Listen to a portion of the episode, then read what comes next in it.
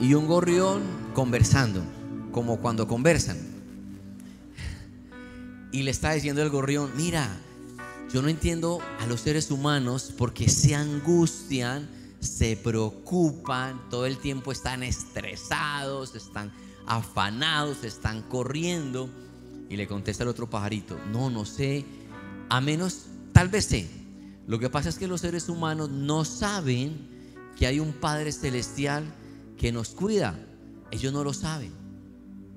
Y yo quiero terminar de hablar este tema de que hay un león suelto. Permítame hacer la introducción para ponerte en contexto. En un zoológico, una familia estaba viendo los animales y escucha por las por los audios, por las alertas del zoológico que un león se escapó de la jaula.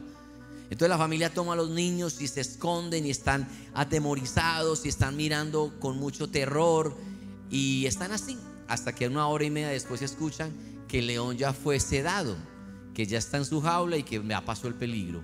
El punto es que esta familia sigue aterrorizada y se van en el carro pensando que el león está ahí en el carro montado. Y llegan a la casa pensando que el león les va a llegar ahí por la ventana. Y llegan al trabajo y piensan que el león está allí en el trabajo. Y están todavía asustados. Este león se llama ansiedad, angustia, temor. Y este león está suelto. Aunque ya está sedado, en tu mente y en tu corazón sigue suelto.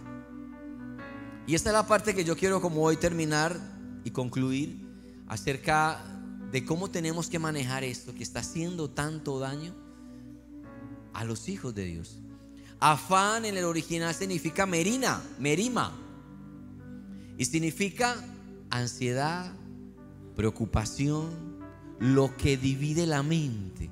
Una persona ansiosa, angustiada, afanada, llena de temor, tiene su mente dividida. Y esta versión me gustó más, lo que hace girar la mente de la persona angustiada en diferentes direcciones. Y es algo que tenemos que hoy entender que el león ya está sedado. ¿Y qué es aquello que preocupa tanto a las personas? ¿Qué es aquello que angustia, que oprime, que quita el sueño?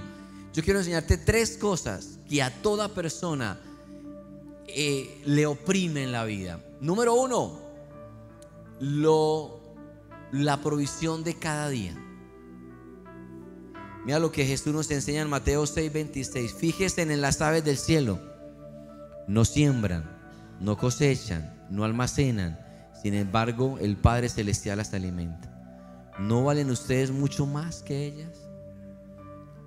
Así que no se preocupen, dividan su mente, no estén girando angustiadamente qué comeremos o qué beberemos hoy o con qué nos vestiremos hoy.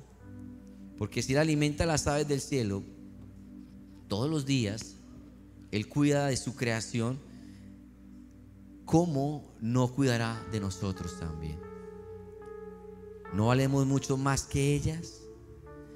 Familia, algo que me sorprende en, esta, en este tiempo, hace no sé cuánto, 10 años, hay una explosión en nuestra ciudad, en Latinoamérica, de las mascotas. Pero lo que yo no sabía era que había hotel para mascotas. Hay spa para mascotas. Yo no he ido a un spa en mi vida y ya sí para ido a tres. O sea, ¿qué es esto? Hay gimnasios para mascotas, hay paseadores para que no se estresen en la casa, hay paseadores que salen y le dan la vuelta a la mascota por la unidad o por el parque. Familia, ¿qué es esto? Y yo tengo una mascota, es una fiera, no, se le hace, no le hable así. Ha matado 18 perritos ya. Y se me empezó a enfermar hace como un año y entonces llévelo a una cita. Y cuestan las citas. O sea, ¿será que le aplico la eutanasia a este animalito para que? Carísimo, pero uno ya, uno ya está encariñado, no es capaz. Entonces, y resulta que me dijeron que había medicina prepagada para mascotas. Esta es la de Chipan. Y lo, y lo escribí y le tomaron foto a Chipan y todo. Y posó. y colocaron su fecha de nacimiento y esta es la medicina prepagada para Chip. O sea, es increíble cómo podemos encariñarnos tanto de una mascota y lo que Dios está diciendo, mira, si yo cuido las aves de los cielos, ¿cuánto más no cuidaré de mis hijos que claman a mí de día y de noche? ¿Cuánto más proveeré? ¿Cuánto más los guardaré? ¿Cuánto más no yo los bendeciré? ¿Alguien escuchó esto, iglesia? Da un aplauso al Señor. Y entonces Él está diciendo, no te preocupes por cada día que comeré, que vestiré, que veré. O sea, ¿qué es esta angustia? Si yo alimento las aves de los cielos, ¿cómo no voy a cuidar de mis hijos? Pero, pero eso nos controla, nos divide la mente, nos quita la paz. Otra cosa que nos aflige demasiado, una es la provisión de cada día. Otra es lo que vendrá mañana. Y desde ya nos estamos preocupando por lo que no sabemos, pero nos preocupamos por lo que vendrá, que no sabemos que vendrá. Esto está en Mateo 6:34. Jesús dice, por lo tanto, no se angustien por el mañana, que cada día tiene su afán. No te, no, te empieces a preocupar por el mañana. ¿Cómo voy a hacer para que mis hijos vayan al colegio? ¿Qué voy a hacer el otro año? ¿Cómo voy a resolver esta situación? Mira, no te afanes por el mañana. Un leñador le dijeron, mira, tienes que talar todo este bosque. Y él esta noche no durmió. Ay, si seré capaz, mañana qué voy a hacer. ¿Y si el hacha se me daña? ¿Y si me da un virus? ¿Y si de pronto no suena el despertador? Y, si, y empieza a preocuparse por mañana cuando cada día tiene su afán. ¿Y qué es, cuál es el consejo? Vive cada día. Porque por mucho que te preocupes por el mañana, no vas a poder resolver nada. Por mucho que te afanes, que tengas insomnio, no vas a poder resolver nada. no sabemos qué nos va a traer el futuro, pero sí sabemos quién va a estar en el futuro. Dios va a estar allí, también guardándote, también cuidándote Así que dile al lado, no te preocupes. Dios está en control. Vamos, dile, Dios está en control, no te preocupes. Tenemos que confiar en el Señor. No te preocupes. No te preocupes por la provisión de cada día. No te preocupes por el mañana. No te preocupes. Otra cosa que nos angustia mucho es lo desconocido. Mateo 10, 19 dice, pero cuando los arresten, no se preocupen por lo que van a decir o cómo van a decirlo. En ese momento se les dará lo que han de decir. Es algo como que nos aterroriza lo que no conocemos. Y él dice, no se preocupen, porque en ese momento, cuando llegue el momento, yo les voy a decir qué tienen que hacer. Yo les voy a proveer en ese momento. Yo les voy a dar autoridad en ese, cuando llegue ese momento. Pero desde ya no te preocupes por lo que no sabes, por lo desconocido. Filipenses 4, 19 dice claramente, así que mi Dios les proveerá la mitad de lo que necesiten. ¿Qué dice iglesia? ¿Qué dice familia?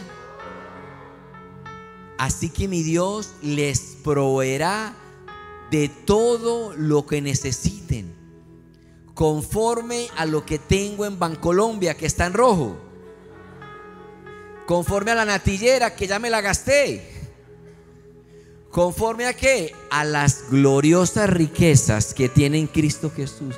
Nuestra provisión es abundante porque viene de Dios y allí no estamos en crisis, sino que estamos en Cristo. Amén, iglesia. No te preocupes por lo desconocido que va a pasar en mis años mayores, que va a ocurrir en cuatro años, que va a suceder en diez. No te preocupes que el Medellín vuelva a quedar campeón el otro año. No te preocupes. Eso, mis hinchas. No se afane por el mañana, por lo desconocido. Dios dice, cuando llegue el momento, yo te diré qué tienes que hacer. Pero desde ya aterrorizados, quitando, no durmiendo, oprimidos, afanados. Espérate. Vive cada día, cada día tiene su afán. Cada día Dios te da la provisión. Y así pasará mañana. Y en cinco años y así en adelante. Porque es un peso, familia, escúchame. Es un peso demasiado pesado para llevarlo hoy. Eso te oprime. Te enferma. ¿Sabes qué dice el Señor en Salmo 55, 22? Encomienda al Señor tus afanes y Él te sostendrá. No permitirá que el justo caiga y quede abatido para siempre. ¿Será que sí me da para estudiar en la universidad? ¿Será que sí soy capaz de tomar ese empleo? ¿Sí será que Dios me, me va a casar? En los próximos 10 años si llegará alguien. O 5 o 20. No te preocupes. Que el año no ha acabado. ¿Quién sabe quién pide matrimonio este mes o el otro? Uno no sabe. No te preocupes.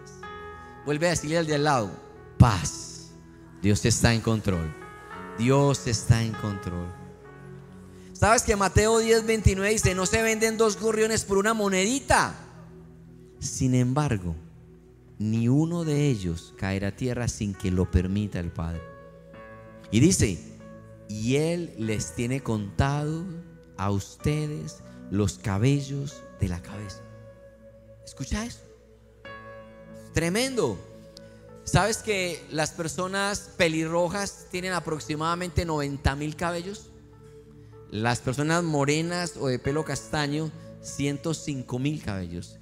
Las personas rubias, 140 mil cabellos.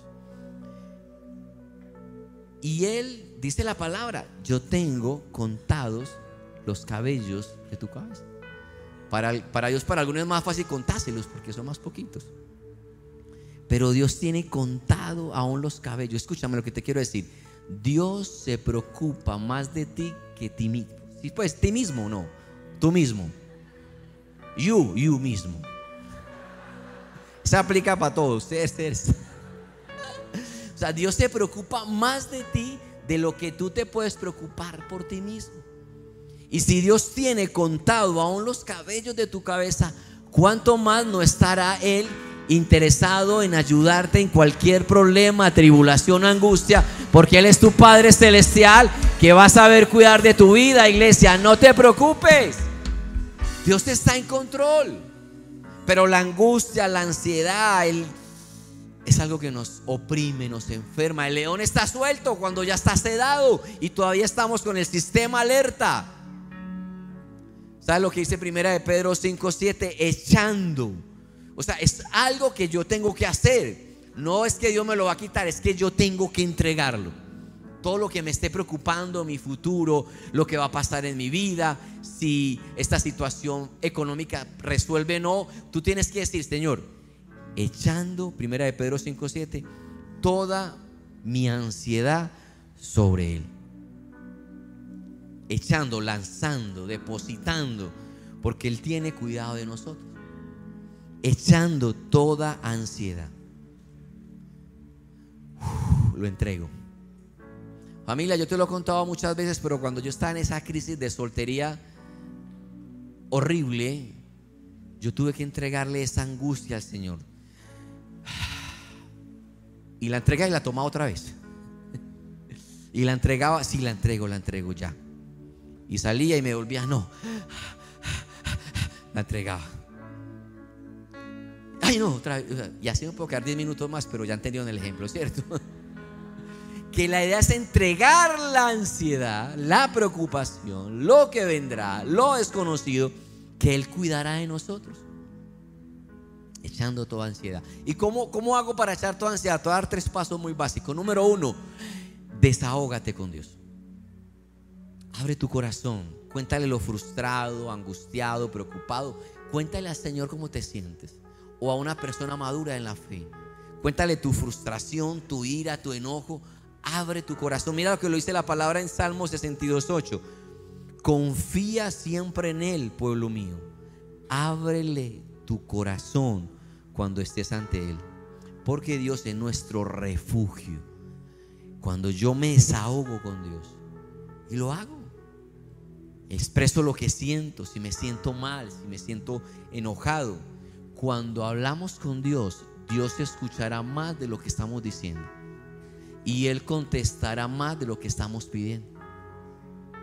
Escúchame familia, escúchame. No abras el correo electrónico de la ansiedad. No lo abras, porque eso viene con virus. Déjalo pasar. Y empieza, aprende a desahogarte con Dios o con un líder maduro y expresar cómo te sientes. Dos, lee la palabra de Dios. Esto te va a traer sanidad, te va a traer fe. Yo a veces la leo en voz alta cuando puedo y la personalizo. El Señor es el pastor, no, el Jehová, el Señor es mi pastor y nada me faltará a mí. Y en lugares de delicados pastos, Él me pastoreará a mí. Porque esto va a hacer que la ansiedad se vaya. Lee la palabra de Dios porque la Biblia te mantendrá alejado del pecado. Salmo 119, algunos versículos de este salmo que es hermoso, pero te digo solo el versículo, todo es del Salmo 119. Versículo 11, en mi corazón he guardado tus dichos para no pecar contra ti. Leer la palabra me mantendrá alejado del pecado. Leer la palabra quitará tus cargas. Versículo 28, se deshace mi alma de ansiedad. Susténtame según tu palabra. Cuando tú lees la palabra, la ansiedad, el temor, la angustia se van, porque las promesas que Dios te da empiezan a sustentarte en ese momento difícil en tu vida. ¿Qué más hace la palabra cuando la leo? Guiará mis pasos. Versículo 105, lámpara es a mis pies tu palabra y lumbrera a mi camino. Cuando leo la escritura traerá gozo. 111, por heredad he tomado los testimonios para siempre porque son el gozo de mi corazón. Cuando leo la palabra te dará sabiduría. 130. La exposición de tus palabras alumbra, hace entender a los simples. Familia, mírame, mírame. Yo era una persona simple. ¿Qué significa simple? Ingenuo, confiado, tonto, bruto, burro. Eso es en hebreo y griego. Demasiado ingenuo. Y el leer la palabra me empezó a dar sagacidad porque era demasiado ingenuo.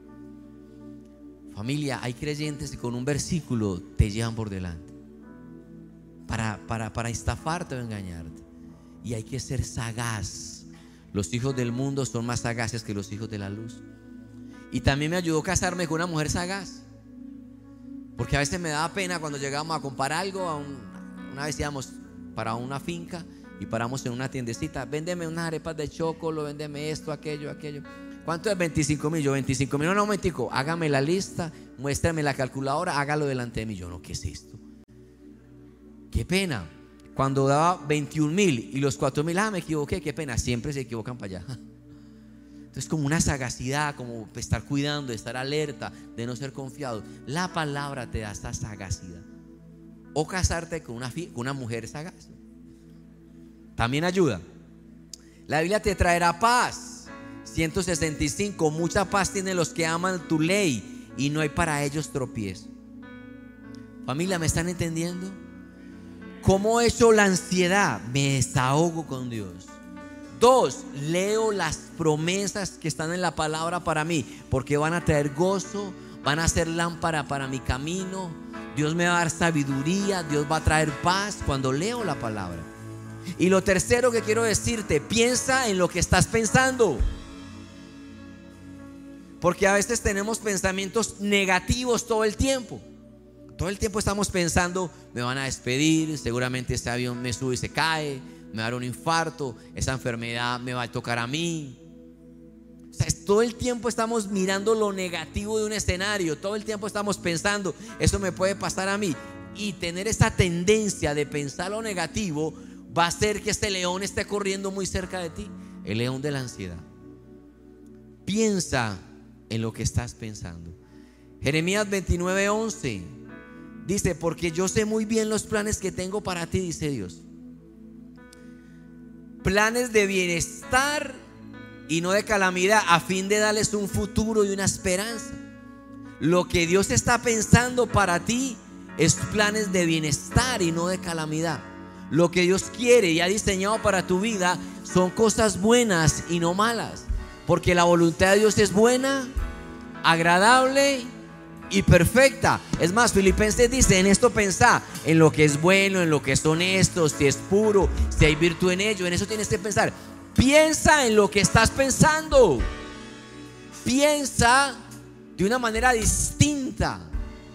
Porque cuando tú piensas lo negativo y esto me va a ocurrir y esto puede que me pase y esto ha pasado a otro, me va a ocurrir a mí, entonces estás manteniendo tu cuerpo en alerta máxima y te vas a enfermar.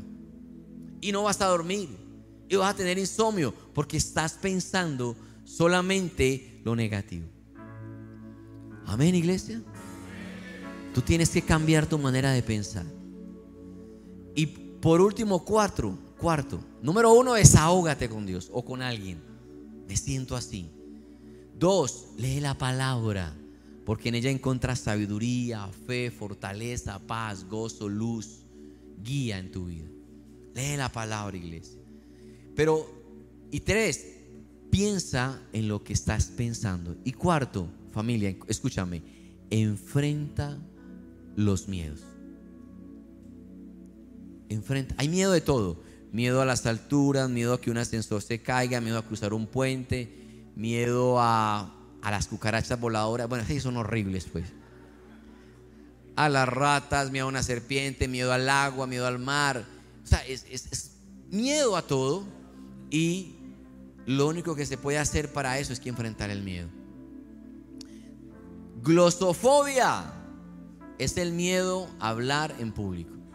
Te hago una pregunta, ¿cómo solucionamos el miedo a hablar en público? Hablando en público. O sea, es que no hay otra manera de enfrentarlo, es enfrentándole la única manera de resolverlo. Te cuento una experiencia que viví hace muchos años. Eh, cuando vivía en la floresta, era soltero, entré a la liga de natación del estadio para aprender a nadar, para vencer el miedo a nadar, al agua. Y entré a la liga de natación, hice todos los niveles. Me demoré como seis meses. Estiro libre, mariposa, de para atrás, mejor dicho, una flecha para nadar. Y yo iba cada domingo a, la clase de natación. Y ese día fuimos, y resulta que la piscina donde, donde daban la clase se había, estaba en mantenimiento. No estaba funcionando. Y la piscina era como, como de esta altura, de aquí allá. Claro, yo ahí con toda confianza. Cuando dice el profe, no, hoy la clase la hacemos en la olímpica, cinco metros para abajo. Familia, se me olvidó lo que había aprendido para nadar. Tírese, no. Me pegué el murito y casi arranco el baldosín. De aquí no me mueve nadie. O sea, aquí, era aquí. Yo sabía nadar, pero el hecho de saber que medía cinco metros ya no era capaz de nadar. Cuando él me dice, bueno, láncese y crucen y me tiro con el corazón aquí, casi no llego allá. La única manera de superar esto es enfrentándolo. Y tú y yo tenemos que enfrentar los temores. ¿Qué dice la palabra? Pues Dios no te ha dado espíritu de temor, sino de poder, amor y dominio propio. La única manera de vencer es enfrentarlo, porque Dios nos ha dado un espíritu de poder. Quiero que les un aplauso al Señor, iglesia. Amén. La ansiedad, el temor, la angustia, el estrés por el mañana, por el futuro, qué va a pasar conmigo. Esto se combate con paz. Isaías 26:3 dice, tú guardarás en completa paz aquel cuyo pensamiento en ti persevera, porque en ti ha confiado. Familia, cuando tú estás ansioso es porque te falta paz. Cuando tú tienes angustia por el futuro es porque no estás creyendo en Dios. De hecho, la ansiedad es ateísmo. Es no creer que Dios va a suplir o que no está con nosotros. La única manera de vencer esto es con paz. Juan 14, 27 Jesús dijo, la paz les dejo, mi paz les doy. Yo no se la doy a ustedes como la del mundo. No se angustien, no se acobarden. ¿Es posible tener paz en medio de, un problema, una situación? ¿Es posible estar tranquilo cuando estoy pasando un momento difícil en mi vida? Uno de los líderes de acá me contó o estaba pasando que su hijo fue, que, fue dejado en incubadora, nació con problemas delicados de peso, bueno, y respiración. Y él me decía, pastor, yo tenía una paz. Las enfermeras decían que era delicado, mi familia estaba muy preocupada, pero yo tenía una paz. Estaba tan tranquilo de que Dios estaba en control.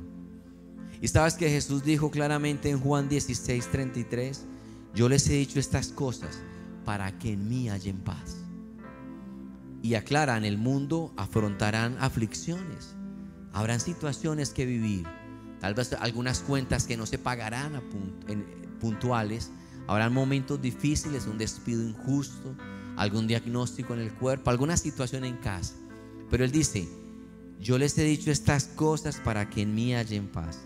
En este mundo afrontarán aflicciones, pero anímense, yo he vencido el mundo. Yo estoy con ustedes todos los días acá en esta tierra. Voy a estar guardándoles, voy a estar guiándoles, voy a estar cuidándolos, voy a estar bendiciéndoles, voy a estar protegiéndoles, voy a estar guardando sus vidas, voy a estar bendiciendo su, su destino. ¿Alguien está escuchando, iglesia? Puede que vengan tribulaciones, pero, yo estoy contigo. Paz en medio de la tormenta. Cuando mi diagnóstico era de tuberculosis y que mi pulmón derecho tenía que ser extraído y que mi esposa estaba infectada, te confieso algo, tenía paz. No sé cómo explicártelo, pero es como si te colocaba una inyección de paz. Usted está anestesiado y la gente, pero es que mira, está muy delicado, el pulmón ya está infectado, hay que sacárselo. Y yo estaba con paz, leyendo libros, leyendo la Biblia, tranquilo. Y no, y tu esposa seguramente está infectada y además está en embarazo de nuestra primera hija y seguramente habrá que expulsar la bebé. Y yo estaba con una paz. Es como, como una anestesia, un bautismo de paz. ¿Cuánto necesitan ser bautizados con paz del cielo? Dale un aplauso, ponte sobre tus pies, iglesia. Quiero terminar contándote esta situación. Escúchame, por favor, mírame solo dos minutos más ahí de pie. En la Biblia registra dos tipos de creyentes, Marta o María. Quiero que te me ubiques dónde estás tú. Y te leo la historia Lucas 10:39. Tenía ella una hermana llamada María que se sentaba a los pies del Señor y escuchaba lo que él decía.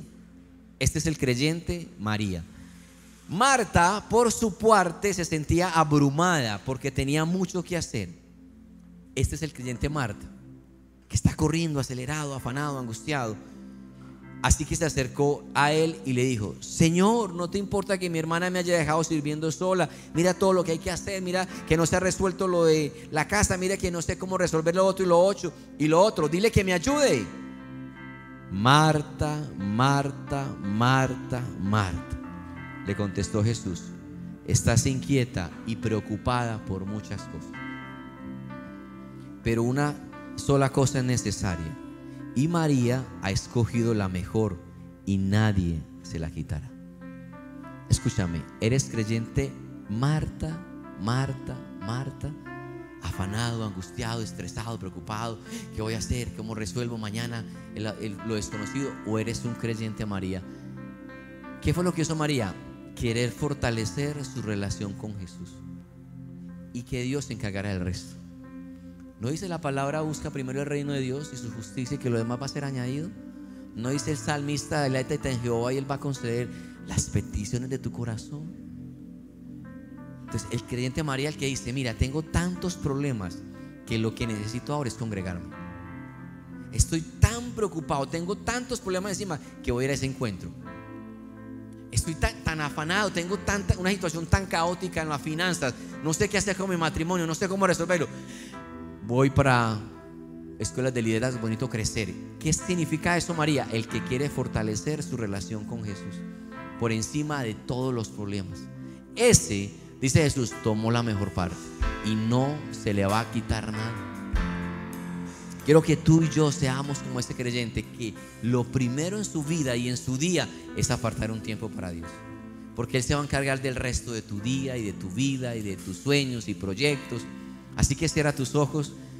Dile, Señor, hoy te entrego toda ansiedad, todo temor al futuro, toda angustia de cómo resolver este problema. ¿Qué voy a hacer? ¿Para dónde voy? ¿Qué va a suceder conmigo? Hoy hecho toda ansiedad y confío en ti. Si tú alimentas las aves de los cielos y viste las flores del campo, si aún mis cabellos los tienes contados, ¿cuánto más no cuidarás de mí, Señor? Vamos, coloca ahí toda ansiedad, todo temor, todo miedo y empieza a descansar. Y pídele, Señor, trae paz a mi corazón. Bautízame con paz, la paz que el mundo no puede dar, la paz que sobrepasa todo entendimiento. Tú eres el príncipe de paz, mi rey. Bautízame con paz. Porque tú estás en control, no yo. En el nombre de Jesús, Señor.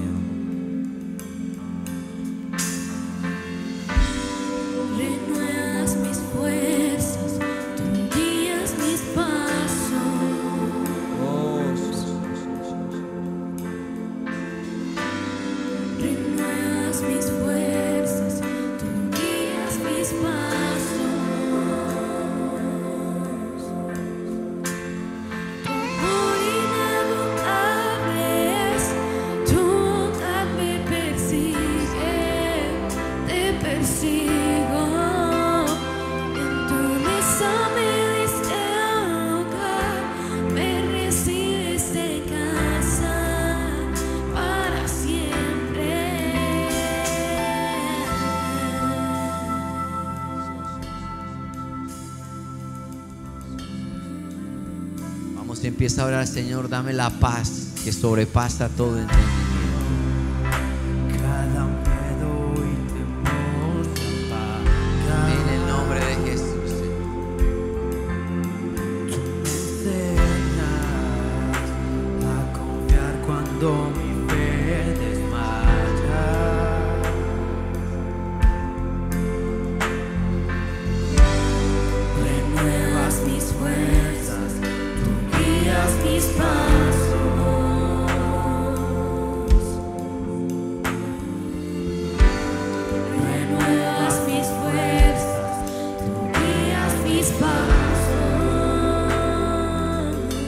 Levanta tu voz y decláralo conmigo.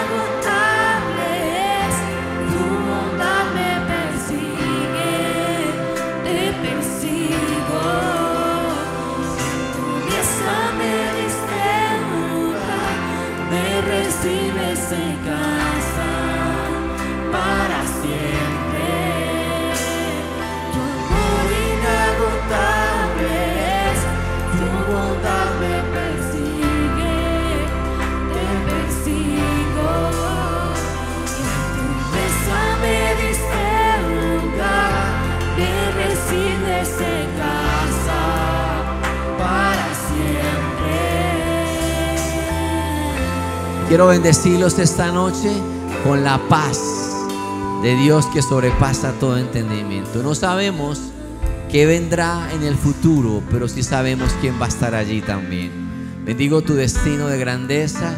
Bendigo lo que Dios ha planificado para ti.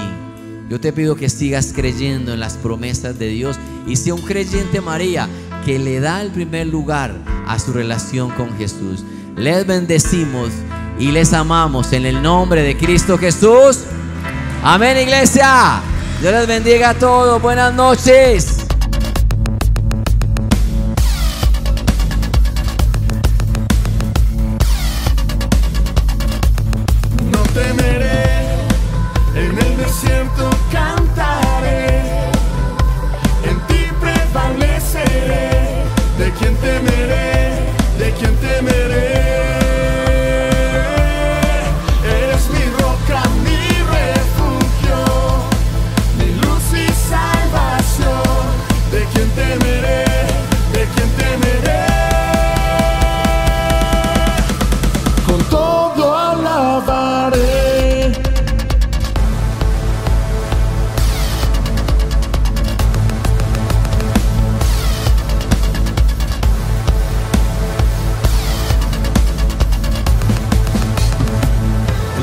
Es mi luz y mi salvación, ¿de quién temeré?